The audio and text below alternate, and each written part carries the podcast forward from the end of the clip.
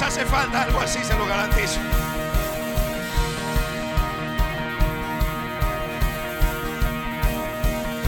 Vamos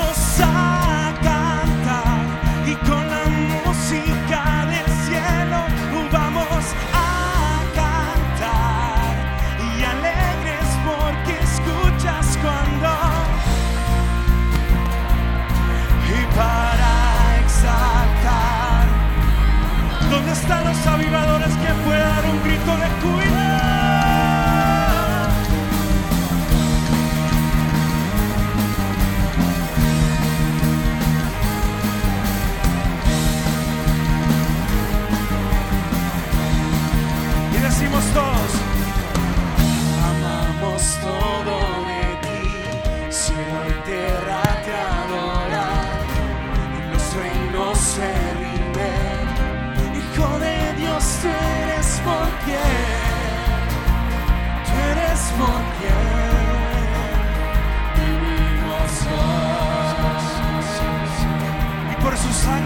cantar en esta tarde. Eres quien nos liberta, eres la luz que brilla y como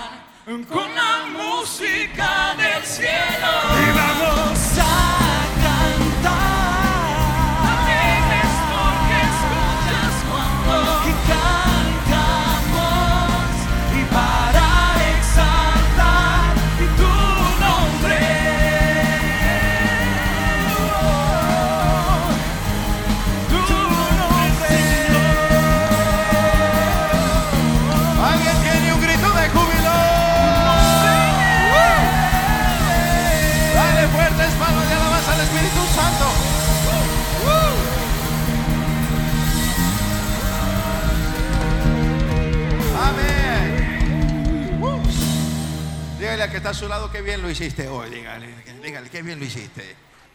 Gloria a Dios. Tome su asiento. Yo sé que aquí hay pólvora para otra media hora adorando. Y para qué le digo, dan ganas de seguir. Pero vamos a la palabra de Dios también en esta noche, con los minutos que tenemos. Y me alegra que haya tanto gozo, que haya motivo para celebrar.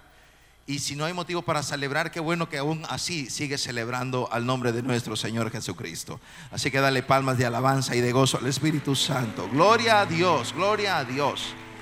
Muy bien, vive al máximo. Eso es lo que vamos a empezar a hablar ahora. Vive al máximo, supera la montaña. Es hora de superar la montaña. Es hora de superar esa montaña. Y quiero partir con un texto muy conocido, Juan 10 y versículo 10, Juan capítulo 10 y versículo 10, una porción de la Biblia muy conocida. El ladrón no viene más que a robar, a matar y destruir, y yo he venido para que tengan vida y la tengan en abundancia. Es Jesús enseñando, es Jesús hablándonos. Y es un texto que nos pone en un claro y profundo contraste la obra de Dios y la obra del enemigo. ¿Cuántos tienen calor en este lugar ahora? Amén. Dígale que está a su lado. En el infierno es peor. Pórtate bien. Dígale, por favor. Pórtate bien. Ok, entonces. Está haciendo calor tremendo. Mira, es un texto que nos presenta claramente el contraste. Diga conmigo contraste. Ahora dígalo más fuerte que eso. Contraste. El contraste de la obra de Dios y de la obra del enemigo. La obra del enemigo es robar, matar y destruir. Quiere robar tu vida, tu salud, tus finanzas, tu familia, tus hijos, tus hijas, tu matrimonio, todo lo que tú puedas representar. Lo quiere robar, matar y destruir. Ha hecho eso por siglos. El enemigo ha hecho eso por siglos. Sabe cómo hacerlo, estudia la manera de hacerlo y actúa. Eso es la obra de Satanás. Pero Jesucristo viene y nos pone una contraparte a eso y nos dice, pero yo, dice el Señor, he venido para que tengan vida y la tengan en abundancia. Yo pensé que te ibas a emocionar más que eso en esta tarde. Dale palmas de alabanza al maestro. El enemigo quiere destruir, quiere robar, quiere matar, pero el, el- el poder de nuestro Señor Jesucristo simplemente bloquea todo eso porque el maestro quiere darte vida y vida en abundancia. Así que deje de andar diciendo que el Señor le mandó esa enfermedad. El Señor no manda enfermedades. El Señor vino para que tengas vida y vida en abundancia. El que manda enfermedades es el que viene a robar, a matar y a destruir. El maestro sana las enfermedades. No, dale palmas de alabanza al Espíritu Santo, por favor, ahora. Es la obra, es la obra de Dios. Dios quiere que vivamos de esa manera. La expresión vida en abundancia tiene que ver con una cantidad de vida. Mira, esto es bien importante. Tiene que ver con una cantidad, es una superabundancia. Y tiene que ver con una calidad de vida. Tiene que ver con una calidad, una vida superior, una, una vida con ventaja. Es un término interesante que tiene que ver con ventaja, una vida de muy alta calidad. Diga conmigo, vida de alta calidad. Entonces usted no tiene que vivir abajo de eso. Para ser más... Lo peor es que le dijeron que tenía que vivir debajo de eso para ser santo. Le mintieron. Hay quien vive debajo de eso y está muy lejos de ser santo.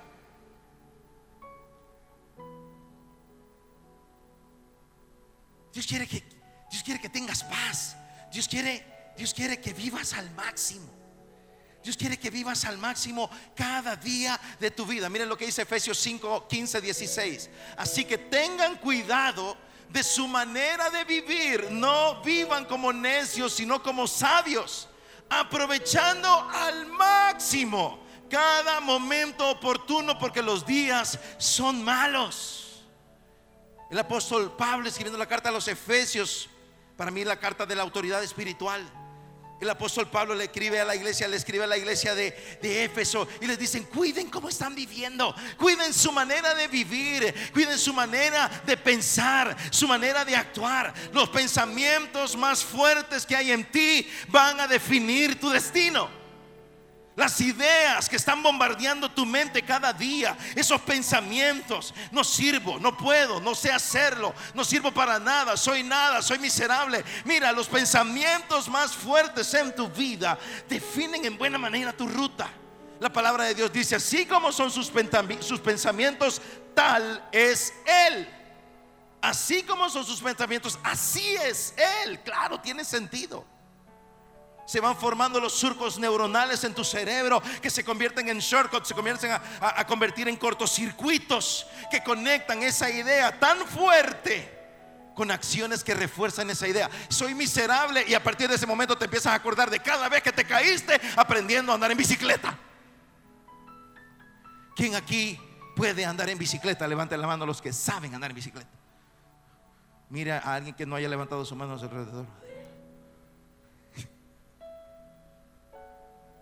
Puede bajar su mano. Era experto en bicicleta, era experto en patines, era experto en patinetas. Hace unas 40 libras de eso, hermano.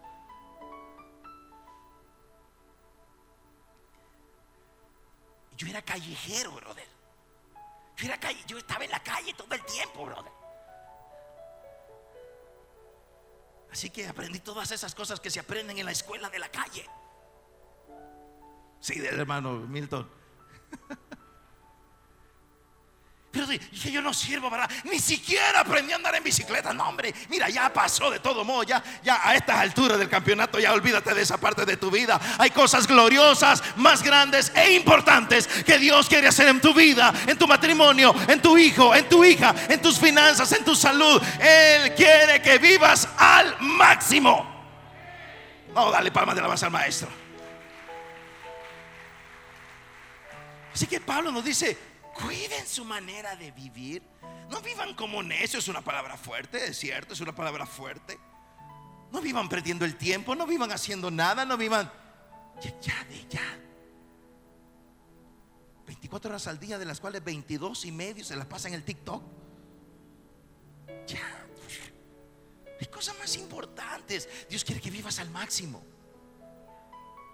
Que aproveches al máximo cada momento oportuno. Hay momentos oportunos de sanidad, hay momentos oportunos para relaciones, hay momentos oportunos para negocios, hay momentos oportunos para estudiar, hay momentos oportunos para trabajar. Y Dios dice, quiero que aprendas a discernir esos momentos oportunos y que le saques el provecho al máximo a esos momentos oportunos.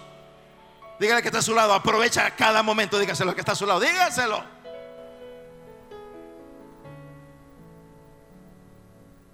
Aprovechando al máximo. Dios quiere que vivas al máximo. Mire, la primera ley del movimiento de Isaac Newton, la primera ley del movimiento, lo que define de alguna manera la inercia, lo que define la inercia. Un cuerpo tiende a mantener su dirección y velocidad a menos que una fuerza no equilibrada trabaje en ese cuerpo. Eso es lo que dice la ley de Newton. Dígale que está a su lado, no entendí nada.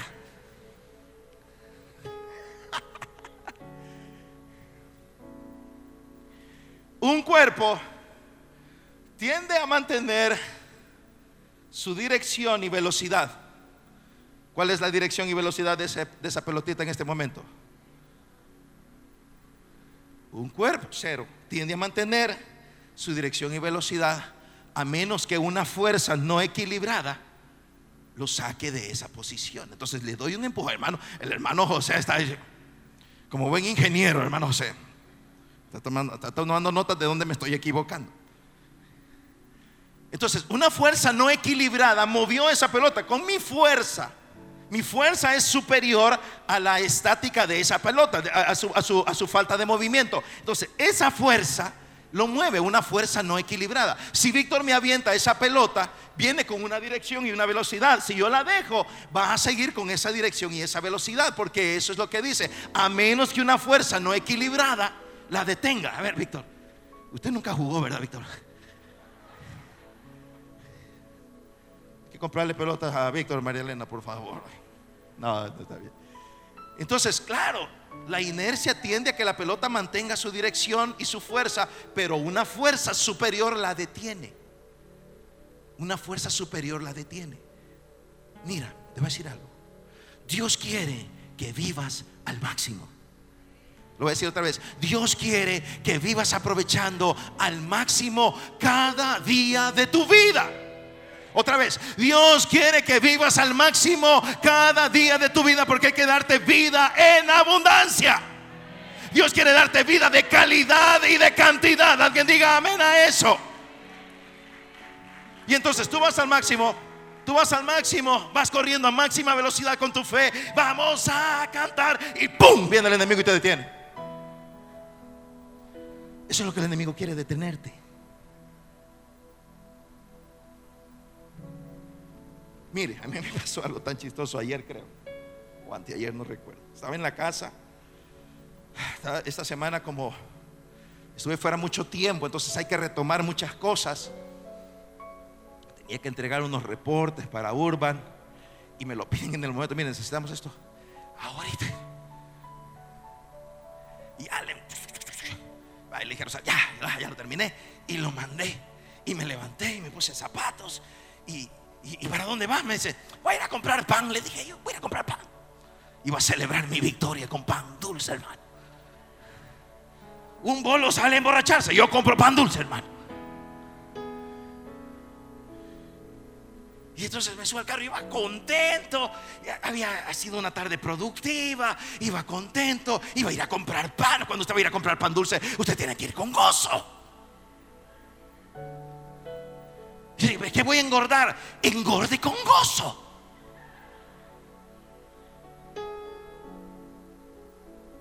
Ya sé, todo toda la gente fit en este momento. Ya ves que el enemigo siempre trata de detenerlo. Siempre trata de detener su inercia. En fin. Así que iba contento, ¿eh? iba feliz, puse alabanza, iba con música, como yo escucho música. Yo escucho música a máximo volumen. ¿De acuerdo? Y no es música suave, es música fuerte. A máximo volumen. Si voy yo solo, voy a máximo volumen. Rosario no, no puede oír esto. Rosario solo oye segundo y medio de esa música. Y me dice, quita eso, esa música me perturba. Ok, es música cristiana, es música cristiana, pero es fuerte. A mí me encanta. Yo quiero sentir la guitarra aquí. Entonces, doy máximo volumen yo. ¡ah! Ya llegando dos cuadras allá, ¡fum! Se me cruza el primero. ¡ah! Y mire, empiezo a sentir la cara caliente, porque lo que a mí me pasa es que se me pone la cara caliente. Voy al máximo, voy en paz, voy tranquilo. Así que ignoré esto y seguí cantando. Llegué al lugar, me bajo a la panadería y ¿qué, qué le podemos servir? Mire, quiero pan, a ver. Y, y agarran una, una, una cosita así, una bandejita así, y la, y la tenacita. Y le digo, no, agarre una caja, le dije yo. No, no, pues sí, me dijo. No, pues sí, le dije yo. Ya, así como, ah, ok, está bien, ya se va, ya, viene con la caja. Ay, mire, deme dos de esto, deme tres de este, deme tres de aquí, deme tres de allá. y- Y, dos de cada uno de estos, le dije. Y vi que eran tres tipos y solo había agarrado de dos, el tercero no lo agarró. Y le digo yo, mire, ¿verdad que no, no puso los otros dos de, de estos? ¿Cómo se llama? Pichar. ¿Picha qué? Pichardines. ¿Verdad que no, no agarró los dos pichardines? Y se me queda viendo así. Es que no me ha pedido eso, me dijo. Cara caliente, brother. Y yo, póngame dos de esos.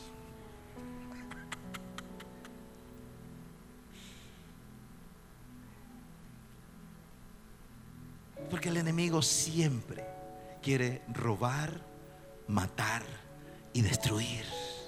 Él no quiere que vivas al máximo. Y Él trae, o tratará de traer una fuerza no equilibrada para detener tu gozo, para detener tu paz, para detener tu sanidad, para detener tu tranquilidad, para detener tu paz mental, para detener tu salud mental, para detener tu gozo, para detener tu libertad. Pero te tengo buenas noticias. Él ha venido para darnos vida y vida en abundancia. Vive al máximo. Alguien dé un grito de júbilo ahora.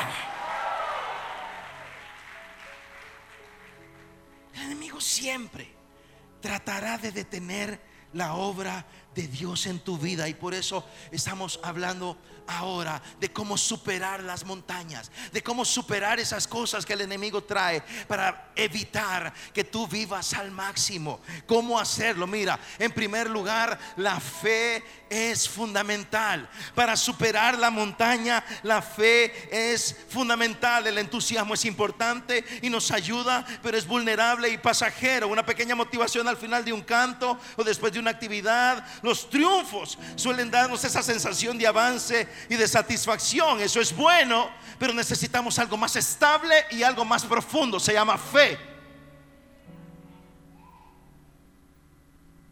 Amén.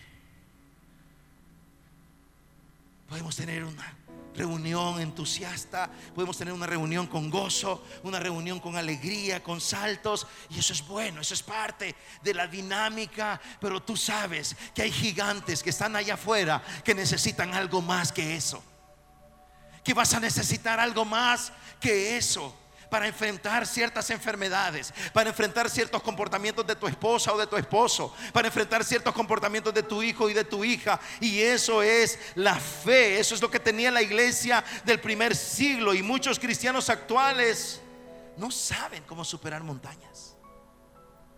No saben cómo hacerlo, no saben cómo superar las montañas porque falta fe. Una buena actitud debe ser reforzada y sostenida por tu comunión con Dios. Eso significa conocer a Dios y conocer a Dios significa fortalecer tu fe. Mira, debes saber esto. La fe es una fuerza espiritual. Tu fe es una fuerza espiritual. Tu fe no es simplemente tu fe, es confiar en Dios, creer en Dios. Ok, los demonios creen también y tiemblan. Ok, no, está bien, pero tienes que enfocar tu fe, tu lectura bíblica diaria, tu oración de cada día, tus tiempos de adoración y alabanza. Debes enfocar todo esto comprendiendo que todo esto es parte de una dinámica de fortaleza espiritual. Tu adoración, tu oración, tu intercesión, tu guerra espiritual leer la palabra, memorizar la palabra, todo eso te hace fuerte.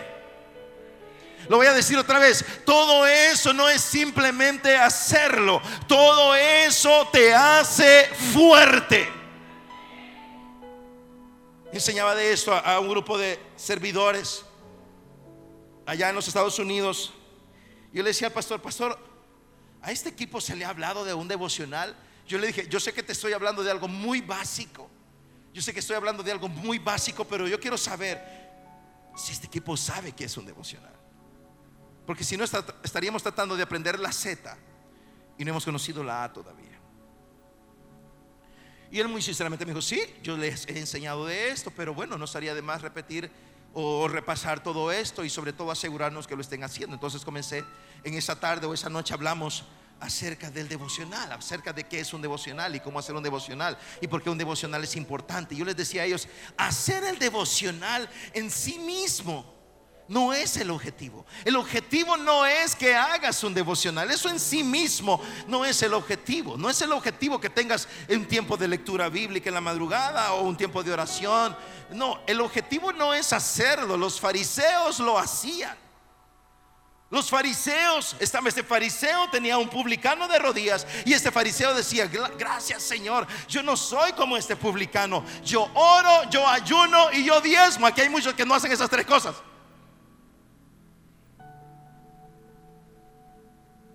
Ellos sí lo hacían.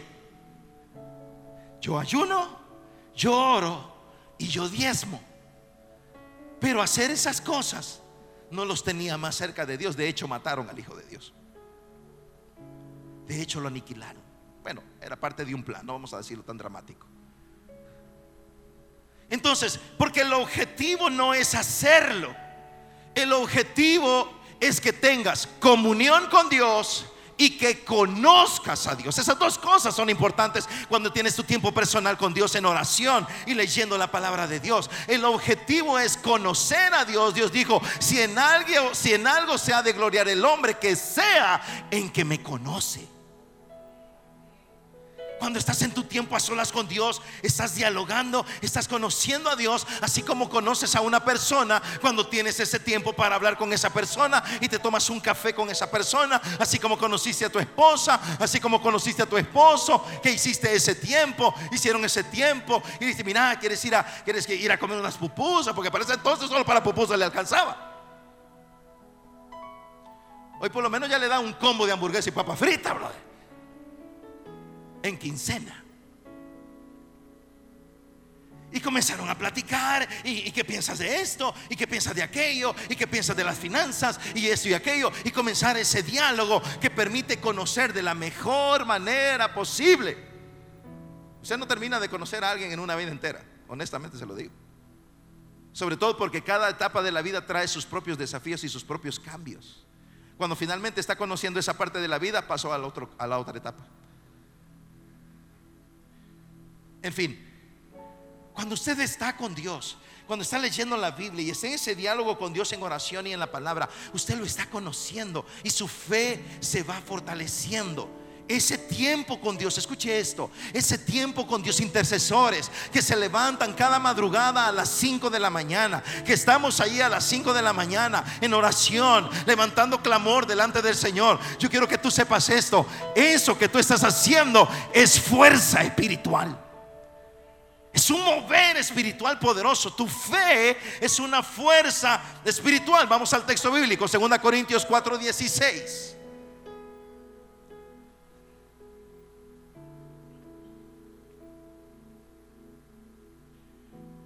Segunda Corintios 4:16, voy a leer la nueva traducción viviente. Por tanto, no nos desanimamos, dice Pablo. Al contrario, interesante. Aunque por fuera nos vamos desgastando, mire qué interesante. Por dentro nos vamos renovando día tras día. Pausa.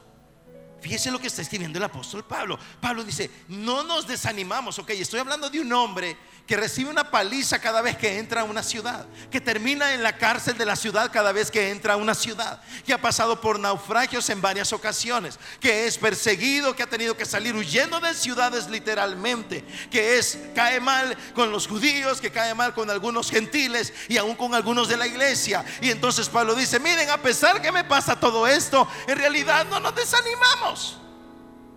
Es cierto, dice. Por fuera nos desgastamos. Vaya que sucede esto.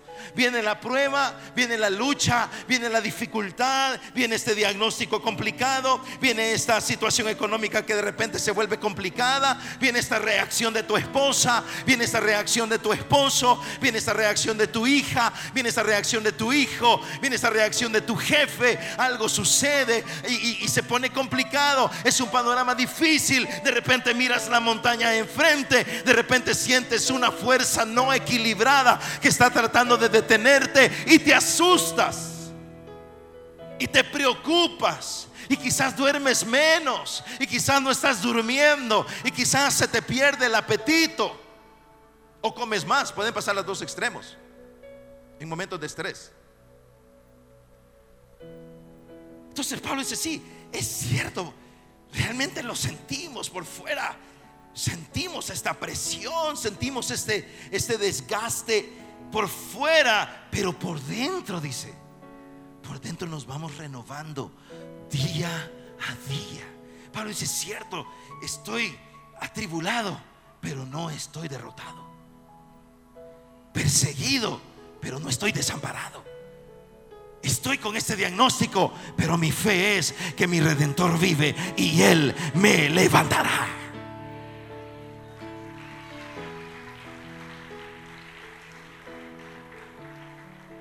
Esa es nuestra fe. Y sí, nos asustamos y vemos a este hijo que está medio extraviado y lloramos y nos preocupamos y te desvelas y te levantas a medianoche tratando de hacer una oración porque estás preocupado por ese tema que salió en el trabajo, porque hubo una amenaza de que iba a haber un recorte en la institución y que iba a haber un recorte en la empresa y te asustas y dices, no sé si esto es conmigo, no sé si esto me va a pasar y efectivamente quizás a las 24 horas te están diciendo, vaya por favor, firme su liquidación y es incómodo y te asusta y te sientes raro y dices, ¿y ahora qué pasó? Yo pensé que Dios me iba a respaldar. Te tengo buenas noticias, Dios siempre te va a respaldar.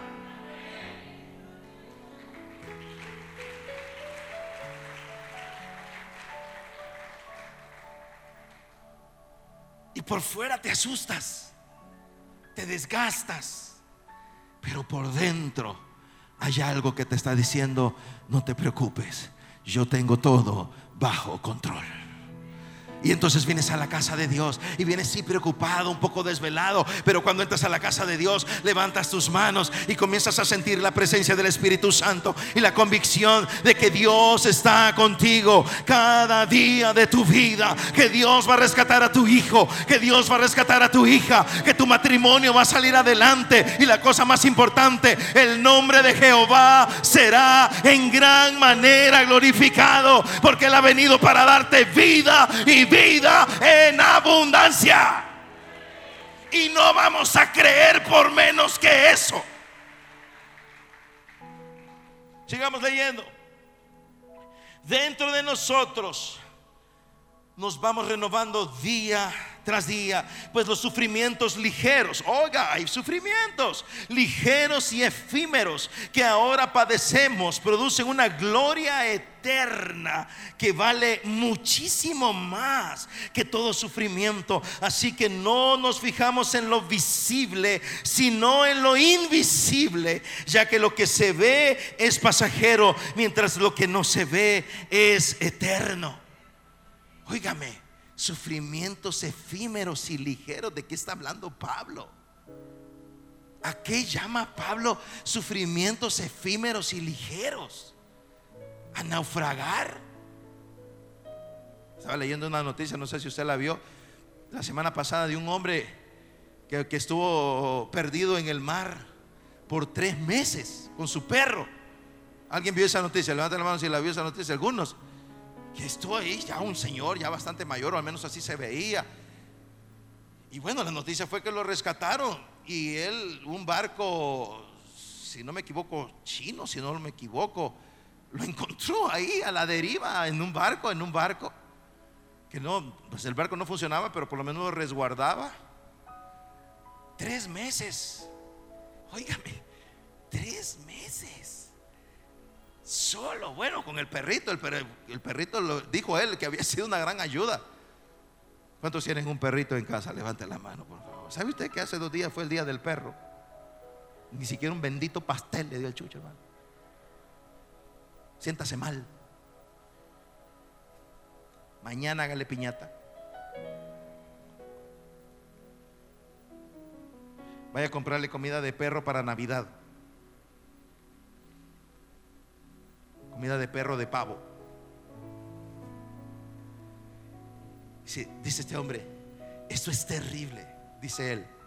Esto es terrible. Dice, usted necesita mucha fuerza de carácter para soportar algo como esto. Decía este señor que había sido rescatado.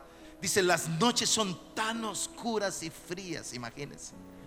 Yo traté de imaginarme la escena de una noche a la deriva en alta mar. Dice él, las noches son tan frías y oscuras. Y wow, va a ser desesperante no verte la palma de la mano siquiera. Por la profunda oscuridad. ¿A qué llama Pablo? Pasajeros y efímeros problemas a cosas como esas, a persecuciones en donde la vida estaba en juego, en asuntos de vida o muerte. ¿Por qué Pablo lo llama a eso efímero y pasajero? ¿Por qué lo llama así? Porque, lo- porque él mismo dice, porque ahora porque lo que ahora padecemos produce una gloria eterna que vale muchísimo más que todo sufrimiento. Pablo dice, si eso es difícil, la gloria que esto produce es mucho más grande de lo difícil que es la prueba que estoy tratando de decirte. La gloria de Dios que tú vas a ver es más grande que la prueba que estás sintiendo en esta tarde. Alguien diga amén a eso ahora.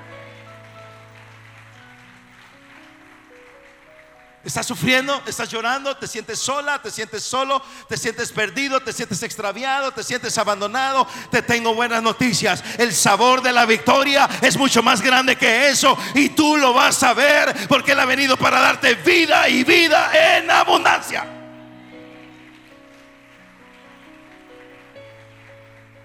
El hombre interior es más fuerte que las circunstancias.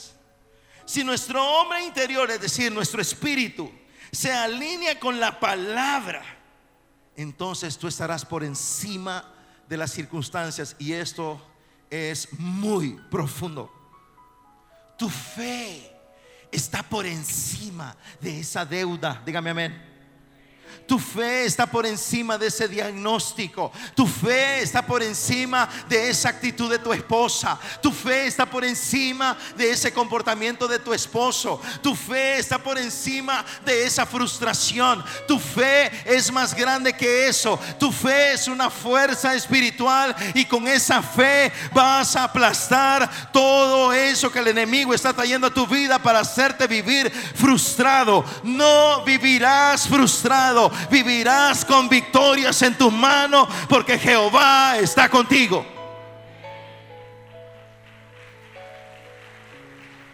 Mira, el diablo está loco. Diga conmigo, el diablo está loco.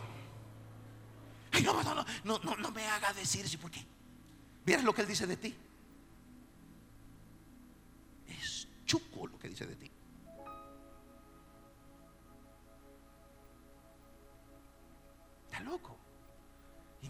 A bombardearnos con cada tontería. Con cada tontería. Mire, ¿cuántos, cuántos tienen, cuántos han tenido una semana de batallas? Levante la mano, ok. ¿Y cuántos la semana anterior a esta semana tuvieron una semana de batalla? Levante la mano. ¿Y cuántos la semana anterior de la anterior tuvieron una semana de batalla? Levante la mano. Bienvenido al reino, brother. Mire, a mí me sorprende, la verdad, yo, yo lo disfruto es- estar aquí adorando y cantando alabanzas y, y levantando mis manos y aplaudiendo. De verdad lo disfruto. ¿Sabe por qué?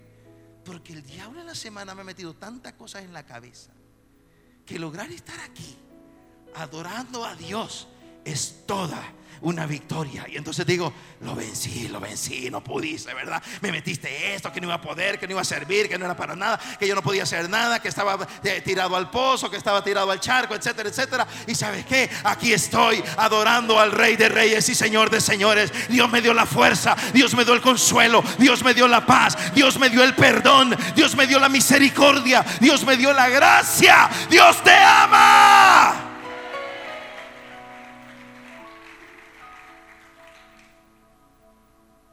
Estoy en un programa de acompañamiento pastoral que se llama Caminando Juntos. Es un programa para pastores. Es una sesión al mes de dos horas, solo pastores. Y bueno, ahí se desarrollan temáticas y hablamos esto y aquello. Es un lugar seguro para los pastores. Es un lugar seguro para hablar del corazón, de lo que pasa, de esto y aquello. Y el concepto de caminando juntos es los ritmos no forzados de la gracia. Me encanta. Y estoy tratando de caminar en eso, de aprender a caminar en los ritmos no forzados de la gracia. Queremos ir a máxima velocidad, pero no en pero en nuestra propia en nuestro propio concepto de vivir al máximo, en nuestro propio concepto de caminar cada 24 horas de nuestra vida. Y Dios viene y nos dice, "Hijo, tranquilo, te veo tan afanado, te veo tan alocado, corres, vas, vienes, entras, sales, ni siquiera saludaste a tu esposa, ni siquiera saludaste a tus hijos, llegaste tan agotado que caíste en calidad de bulto, brother. Cuando iba en el aire para la cama, se sentó en la cama. Cuando iba en el aire, cuando ya llegó a la almohada, ya estaba roncando. Su esposa me mandó el audio. Yo pensé que era un demonio y este demonio, hermano, no, es mi esposo, está roncando, me dijo. Ya lo ministró, le dije yo. Mire, un día de esto grabé un ronquido de un, de un pastor amigo. y se lo mandé a Rosario y mira, ¿y esto? Uy, me dijo, ¿qué es eso? me-?" Esa es la batalla que tuve yo esta noche, le dije. De veras, fue fuerte, la, fue tremendo, le dije. Y, y que era un demonio, que no era el ronquido de un brother, Los ritmos no forzados de la gracia. Mire, hasta he aprendido a caminar despacio. Mire, camine despacio. Pero ¿por qué le digo que camine despacio? No, es que mire, yo, a mí me gusta caminar rápido. Sí, no, no es ese el punto. ¿Sabe cuál es el punto? ¿Sabe por qué va rápido? Porque usted ha vivido toda su vida acelerado, vida aceleramiento, todo. Y hay que firmar aquí, y vamos a correr por ahí, y vamos acá, y mandar el correo electrónico, y no sé qué, y el WhatsApp, y no sé cuánto, y no sé cuánto, y aquí y allá, y vamos por aquí, y vamos. Cálmese. Viva en los ritmos no forzados de la gracia y aparte ese tiempo para sentarse allí con su Padre Celestial y decirle, Dios mío, aquí estoy, podemos hablar tranquilamente. Porque hasta con Dios tiene prisa. Señor, aquí estoy. Este va a ser un día largo, Padre Celestial. Te pido que me respalde, Señor hermano. Tú sabes los problemas que tengo con este jefe, un endemoniado. Yo no lo aguanto el gadareno. Padre, haz algo con este hombre, haz. Llévatelo, Padre, llévatelo. O que se convierta o te lo llevas. Primero te lo llevas. Señor, y estos niños que ya no los soporto, qué barbaridad, qué desorden, mira dónde dejaron los calcetines. Y mire, van mal en las calificaciones, son unos grandes mal creados. ¿Alguna mamá quiere dar testimonio de esto ahora, por favor? Bueno, Señor, cuento contigo. Se levanta y sale corriendo a preparar la lonchera. Y Dios a contestarle iba. Y Dios ya no le dejó contestar. Dios simplemente le iba a decir, hija, bástate mi gracia. Mi poder se perfecciona en tu debilidad. Yo me encargo. ¿Por qué no me respondes? Porque salió corriendo. Respóndeme, no me que Dios no me responde. Y Dios se queda, no, no seas ingrato. Me dejaste con la palabra en la boca.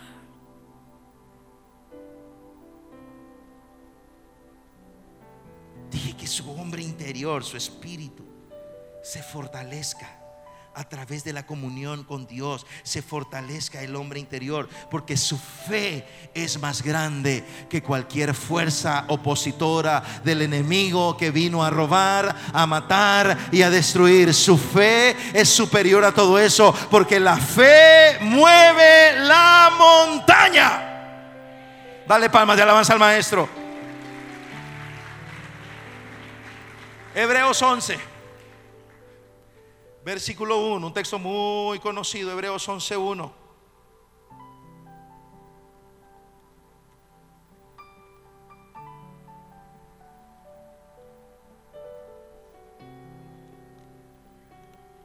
Dice la nueva versión internacional. Ahora bien, la fe es, veamos, ¿qué es fe? Porque estamos hablando que lo fundamental es la fe. Ok, la fe es la garantía. Diga conmigo garantía. La garantía de lo que se espera. La fe es la certeza de lo que no se ve.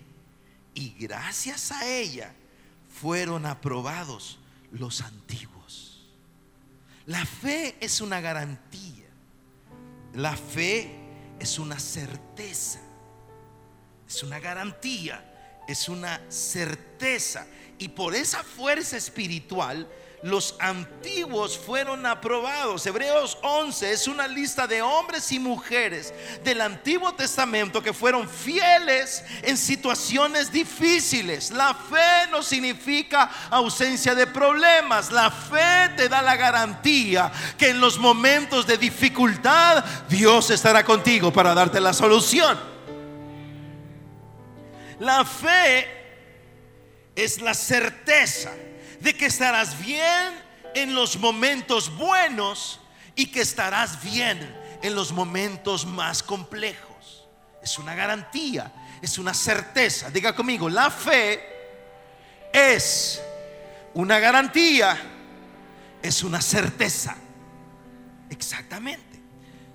No fueron actuaciones ocasionales. Hebreos 11 es una lista de hombres y mujeres que no tuvieron actuaciones ocasionales de fe. Ellos tuvieron una vida de fe.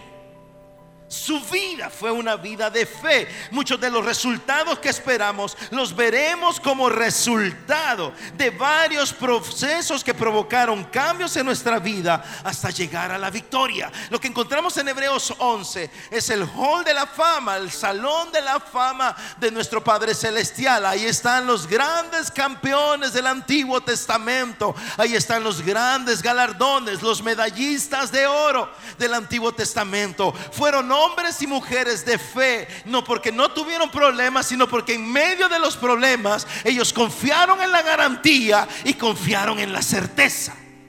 Tenían la certeza. No creyeron en un momento y luego volvieron a creer en otro momento. Ellos creían siempre.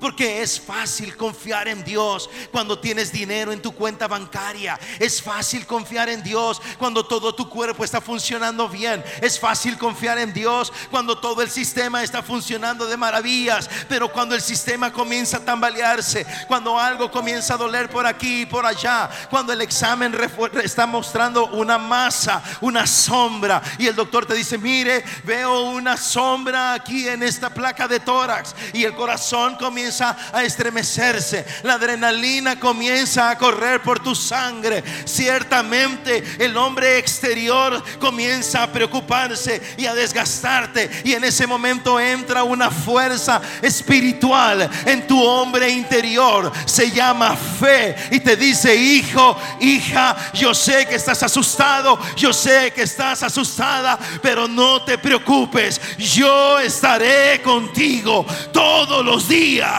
hasta el final.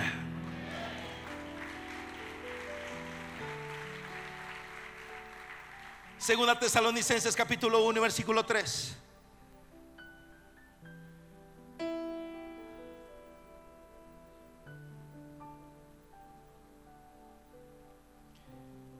Uno, tres, segundo Tesalonicenses dice, hermanos, siempre debemos dar gracias a Dios por ustedes, como es justo, porque su fe se acrecienta cada vez más. Pausa.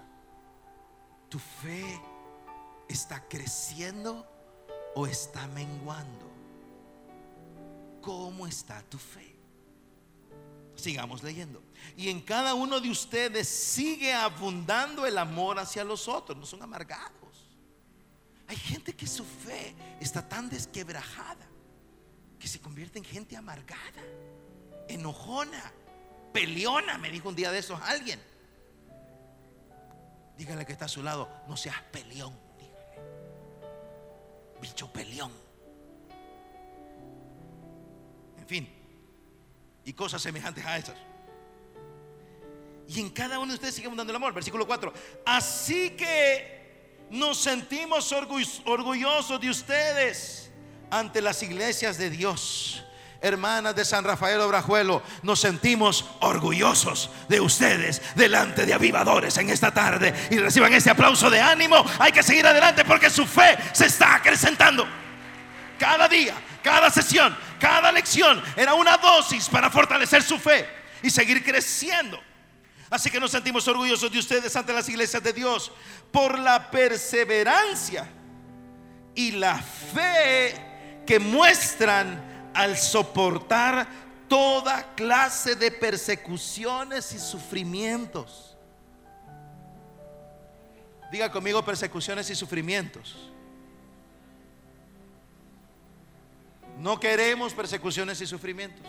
No oro por eso. No ore por eso, no lo queremos.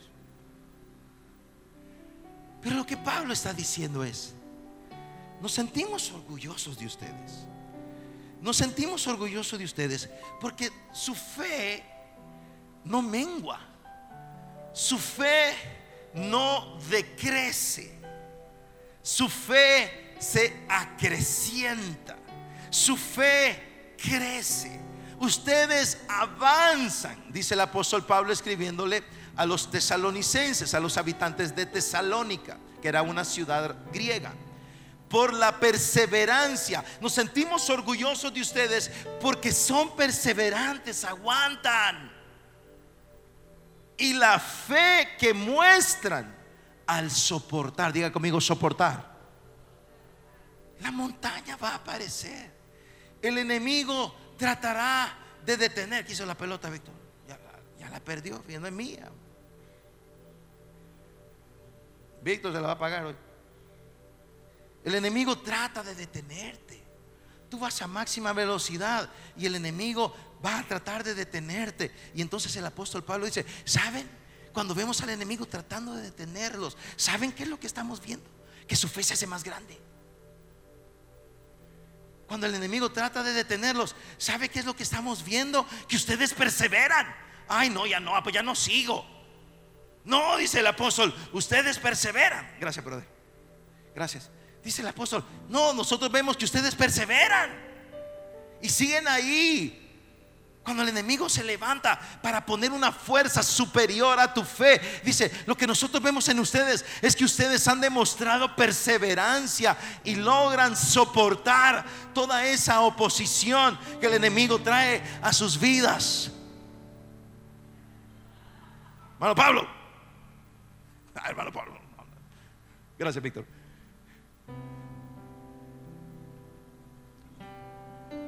Miren, la montaña está ahí.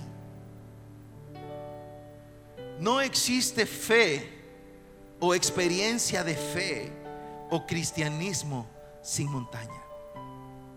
No existe. No las queremos. Yo no quiero. Yo no quiero una montaña que me esté obstaculizando. No la quiero. Las aborrezco. Hay unas que son tan crueles y difíciles que las aborrezco. Y ahí de repente aparece. Ah, y empiezo mi corazón. No, no es fácil. No, no es nada fácil. No es nada fácil, empieza mi batalla y empiezo a preocuparme y me pongo triste y a veces me ha sacado lágrimas y a veces me siento frustrado y me siento desgastado y digo, ¿por qué? ¿En qué momento pasó esto? ¿En qué momento sucedió esto? ¿Qué parte me perdí del plan? ¿Qué sucedió aquí? Y siento esto, pero de repente, de repente me recuerdo algo. Dios vino para que yo tenga vida y vida en abundancia. El Señor no quiere verme así. Y como Dios no quiere verme así, Dios va a ayudarme a salir adelante. Y comenzamos a perseverar. Y comenzamos a perseverar en oración. Y comenzamos a perseverar con la palabra. Y comenzamos a perseverar con guerra espiritual. Y comenzamos a perseverar con ayuno. Y la palabra comienza a fortalecerte. Y comienza a animarte. Y la palabra comienza a decirte, no hijo, no te preocupes. Yo sigo aquí. Yo sigo aquí contigo. Yo no te he dejado. Yo no te he abandonado. El que te dijo eso es el que viene a robar, matar y destruir. Pero yo quiero que tú sepas que yo vine para que tú tengas vida y vida en abundancia. No te voy a dejar. Te voy a agarrar de las manos. Te voy a levantar. Te voy a abrazar. Te voy a restaurar. Te voy a ministrar. Te voy a sanar. Y te voy a impulsar con una fuerza superior que es la fuerza del Espíritu Santo actuando en tu fe. Y de repente con todo y lágrimas tienes tus manos alzadas confiando en Dios. Con todo y lágrimas estás de rodillas en la madrugada. No delante de tus enemigos, sino de rodillas delante del Dios que te ama y te salva. Porque tu fe es una fuerza espiritual. Y Pablo le dice a los tesalonicenses, ustedes perseveran. Y la fe que ustedes muestran al soportar toda clase de persecuciones y sufrimientos. ¿Cuántos quieren vivir al máximo? Tu fe es fundamental. Tu fe es una fuerza espiritual y por lo tanto, ¿qué tenemos que hacer? Fortalecer nuestra fe. De eso vamos a seguir hablando la otra semana. Si mi fe es clave para esto, si mi fe es clave para mover la montaña, tu fe es el delivery de Dios. Tu fe es lo que mueve. Si tuvieran fe, dijo Jesús, ustedes le dirían a esa montaña, muévete y se moverá. Tu fe agarra la montaña y la mueve, la traslada,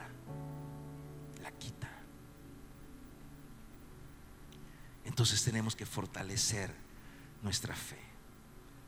Vamos a seguir hablando de eso el otro sábado. Cierra tus ojos ahora.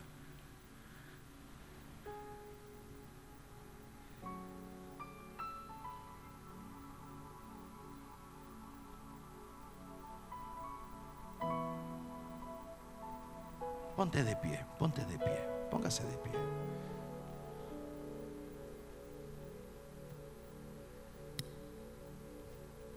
Levanta tus manos a los cielos. Habla con tu Padre Celestial. Porque esa es una fuerza espiritual.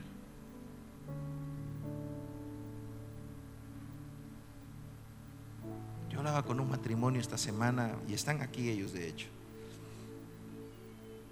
Yo le decía, ¿sabes?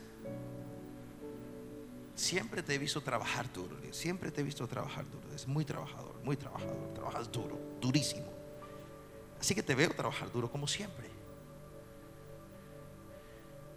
Pero le dije, pero te veo tranquilo. Y decía, antes yo te veía tan afanado. Le dije, te, ve- te veía tan afanado por conseguir dinero. Y trabajabas durísimo para conseguir dinero. Y no está mal, no es que eso sea malo en sí mismo, no estoy diciendo esto.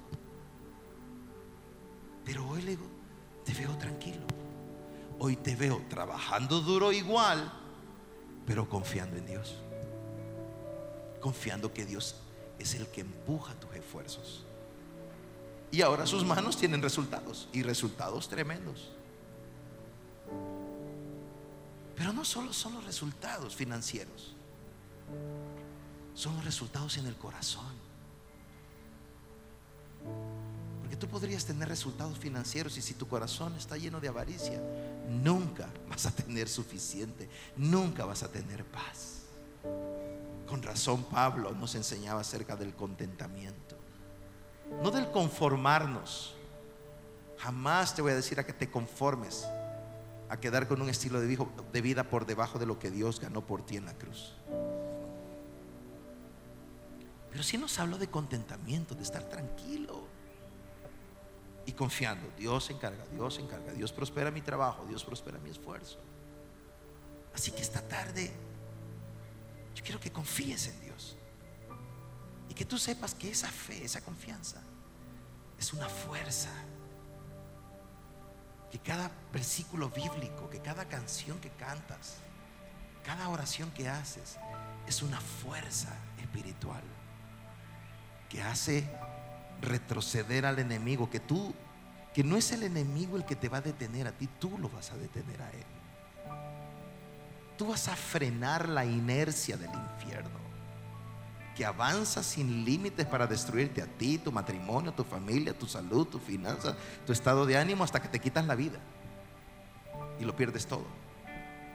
Porque va a avanzar y va a avanzar, pero, pero ya no más, es, es el Espíritu Santo, las promesas de la palabra, lo que van a detener la inercia de- del enemigo en tu vida. Y, y le dirás, no, tú ya no vas a avanzar más. Tú ya no puedes avanzar más en esta casa. Tú ya no puedes avanzar más en mis pensamientos. Tú ya no vas a avanzar más en mis sentimientos. Tú ya no vas a avanzar más. Porque Dios está conmigo. Adoremos a Dios un minuto. Fluyamos en esa fuerza espiritual de la adoración. Yo quiero levantar a ti mis manos, maravilloso Jesús, milagroso Señor. Llena este lugar de tu presencia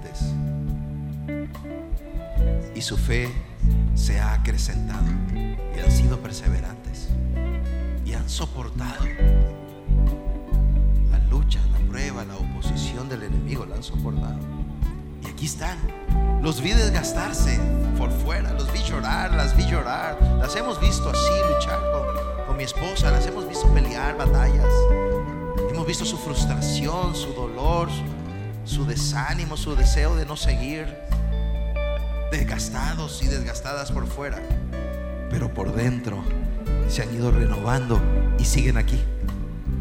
Y siguen aquí, ¿sabes por qué? Porque por fuera te desgastabas, pero por dentro el Espíritu Santo te iba llenando. Porque cuando llegaba el momento de adorar, adorabas.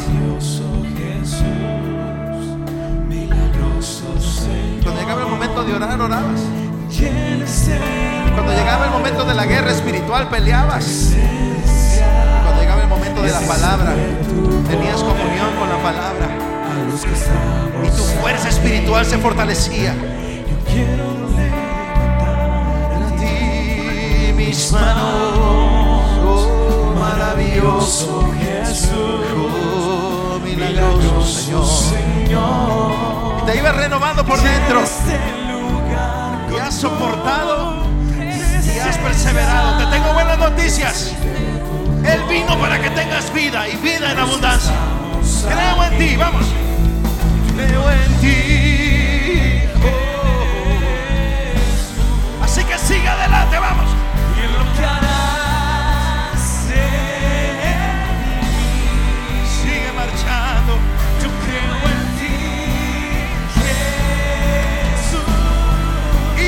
esa montaña de una vez por todas.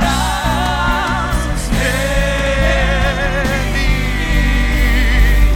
en mí, oh sí Señor, en mí. Adora y recibe toda la gloria, recibe toda la gloria. Porque tu adoración es una fuerza. Y mientras adoras, el enemigo retrocede.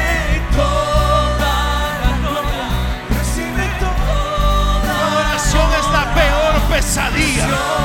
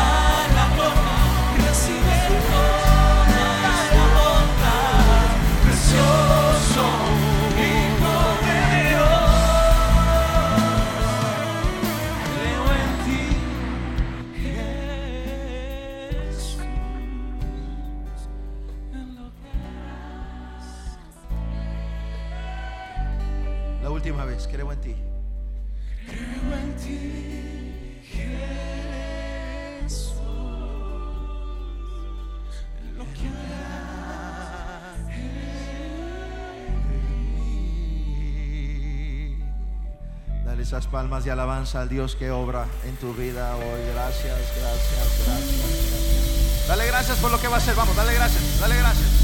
Dale gracias por lo que ya está haciendo. Dale gracias por eso. Gracias Señor. Ya estás obrando y me sorprendes. Y me sorprendes. Gracias en el nombre de Jesús. Amén, amén y amén. Dale palmas de alabanza al Maestro.